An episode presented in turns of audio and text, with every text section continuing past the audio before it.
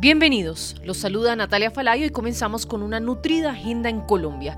El primer tema del día, el presidente Gustavo Petro plantea la posibilidad de que se elija un gobierno progresista nuevamente una vez termine su periodo presidencial en 2026.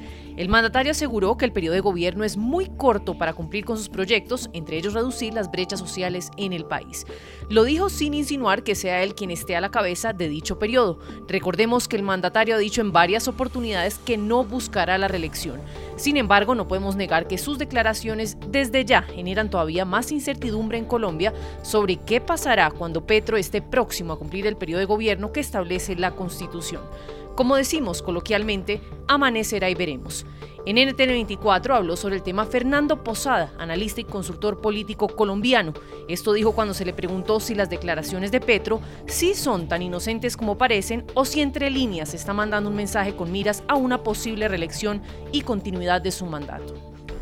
Bueno, lo primero es que ya no hay declaración inocente de ningún presidente de la República. Cualquier presidente que esté sentado en el cargo que tenga la responsabilidad comunicativa, que tenga la responsabilidad política. Un presidente sabe que lo que él diga va a ser noticia, que lo que diga va a tener múltiples implicaciones. Luego es lo primero que creo que hay que decir, que no hay presidente eh, que hable o que, diga algo sin calcular el peso tan inmenso que va a tener un presidente en, en, en cada una de sus palabras. Hay que ver, por ejemplo, lo que representa el Twitter de un presidente, lo que representan sus intervenciones. Luego, eh, empecemos por ese lado. Lo que digo un presidente va a tener un peso supremamente importante, va a tener un efecto en el panorama político, así que todo esto tiene que ser eh, con alguna implicación, con algún cálculo, con alguna intención desde ya de, de, de poner un, un, interés sobre la mesa.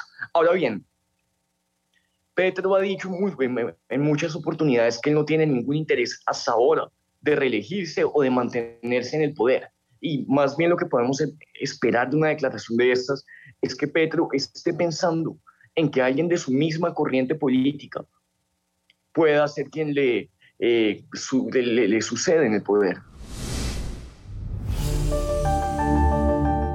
Y el siguiente tema del día, uno que también marca esta semana la agenda de gobierno en Colombia, y es que el presidente Gustavo Petro anunció la liberación de los jóvenes que fueron detenidos en las protestas antigubernamentales durante la anterior administración. Ojo, detenidos, recordemos, por actos de vandalismo.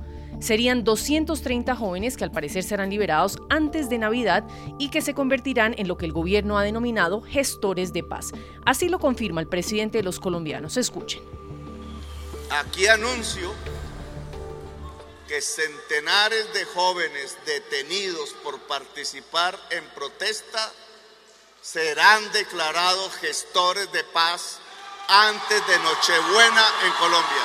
Tienen el derecho de pasar su Navidad con sus familias. El presidente se refirió a que serán nombrados como gestores de paz para dignificar a quienes perdieron la libertad en esas manifestaciones. La liberación de esos jóvenes, por supuesto, desata polémica en el país. Recordemos que durante su posesión presidencial esbozó algo similar, pero en ese entonces Petro no contaba con un piso jurídico para hacerlo, como lo es hoy la ley de paz total. Por ahora, Gustavo Petro no ha revelado detalles de si serán liberados todos los detenidos o de qué manera se hará la liberación. Sobre el tema y ante los micrófonos de nuestra cadena aliada Noticias Habló el ministro del Interior de Colombia, Alfonso Prada. Señaló que el proceso se hará con rigurosidad y con la cooperación de las instancias pertinentes y que la liberación de estos jóvenes no es un proceso ni de amnistía ni de indulto y mucho menos de perdón judicial, que cada caso será estudiado aquellos que consideremos o que considere el presidente de la República tienen la opción de contribuir a lograr la paz total y la convivencia ciudadana van a ser designados como voceros eh, de paz o como gestores de paz en el marco de esas competencias. En los próximos días prepararemos la reglamentación de este tema, porque debe tener un decreto reglamentario eh, que actualice las leyes que le dan estas competencias al presidente de la República. Estas competencias se van a cumplir necesariamente de la mano de los jueces de la República y de la Fiscalía General de la Nación y junto con la, con la justicia avanzaremos en el estudio de cada caso. Quiero dejar muy en claro que esto no es un proceso ni de amnistía, ni de indulto, ni de perdón judicial. Pues sin estar muy en sincronía con esas declaraciones que escuchábamos del señor Alfonso Prada respecto a si estos jóvenes que serán liberados serán beneficiarios de una especie de indulto, de amnistía, escuchen lo que decía Alirio Uribe, miembro de la Comisión de Paz. Si bien es cierto, el 90% van a ser absueltos porque no hay evidencia física o prueba contra ellos, lo concreto es que algunos sí pueden terminar siendo condenados. Por lo tanto, se da la opción de que puedan ser beneficiarios de un indulto de una amnistía.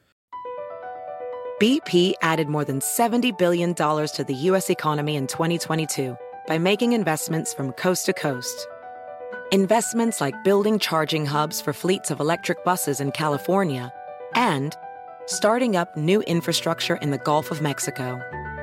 It's and, not or. See what doing both means for energy nationwide at bp.com slash investing in America.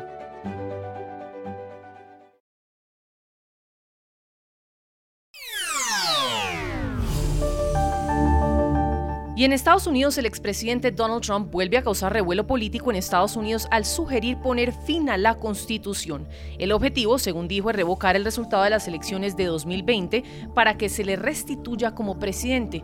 Los principales líderes del Partido Demócrata advirtieron que Trump, que aspira a ser reelegido en 2024, representa un peligro para la democracia de los Estados Unidos. Chuck Schumer, líder de la mayoría demócrata en el Senado de Estados Unidos, rechazó el peligroso planteamiento del expresidente Donald Trump.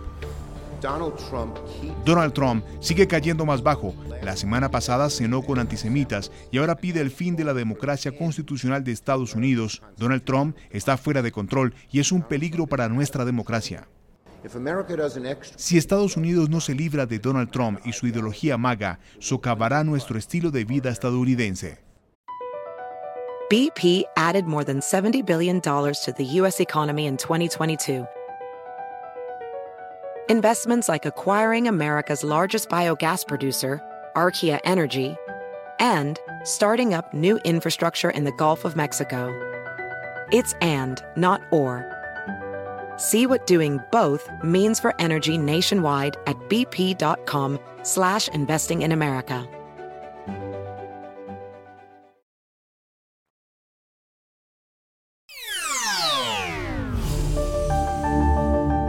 Y cerramos hoy hablando de un tema curioso, y es que por primera vez en la historia el popular personaje literario El Principito, que seguro todos recordamos de nuestra infancia, será interpretado por un niño negro y con afro en una comedia musical que se exhibió en Sao Paulo, basada por supuesto en el libro Le Petit Prince del escritor francés Antoine de Saint-Exupéry. El protagonista es Levi Asaf, un niño de 9 años que se mostró ante los medios de comunicación emocionado del papel que interpretará y lo que significa su rol en su cuento que ha inspirado a tantos a través de tantas generaciones. Eu acho muito legal porque me parece súper genial porque estoy representando a los negros. Escuché la triste historia de los negros que solían ser esclavizados y eso me entristeció, pero ahora la gente debe respetar mi corona. Mas agora, ó, respeita minha coroa. Na minha escola chamavam de cabelo En mi escuela solían decir que mi cabello estaba desordenado, lana de acero, pero no me importaba. Ahora mira dónde estoy con ese cabello desordenado. Olha onde que eu tô. Alex Imoto, un niño de 11 años y estudiante, habló de la importancia de darle cabida a un personaje afrodescendiente y romper con esos estándares sociales, sobre todo en un libro tan clásico y familiar, como siempre lo ha sido El Principito. Si miras películas antiguas o incluso más recientes, verás que no hay muchos negros, tal vez solo uno o dos. Ahora, para que un niño de 9 años interprete el papel principal de un cuento clásico así, es muy importante, ¿sabes? De, um conto clássico que é importante demais, sabe?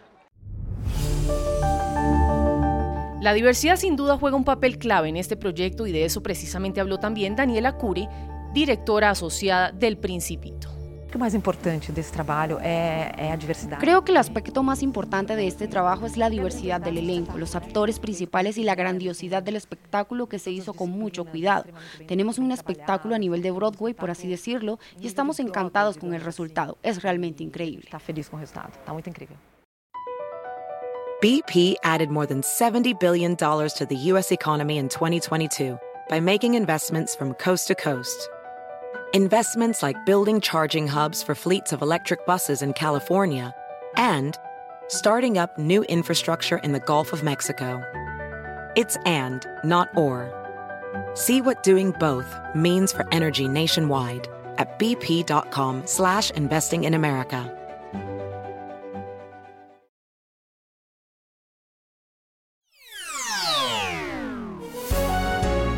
Si le gustó este podcast, puede buscar más de nuestro contenido en www.ntn24.com. Soy Natalia Falay, ha sido un gusto estar con ustedes. En mis redes sociales me encuentran como Natalia Falay en Twitter o en Instagram. En NTN24 te informamos y te acompañamos.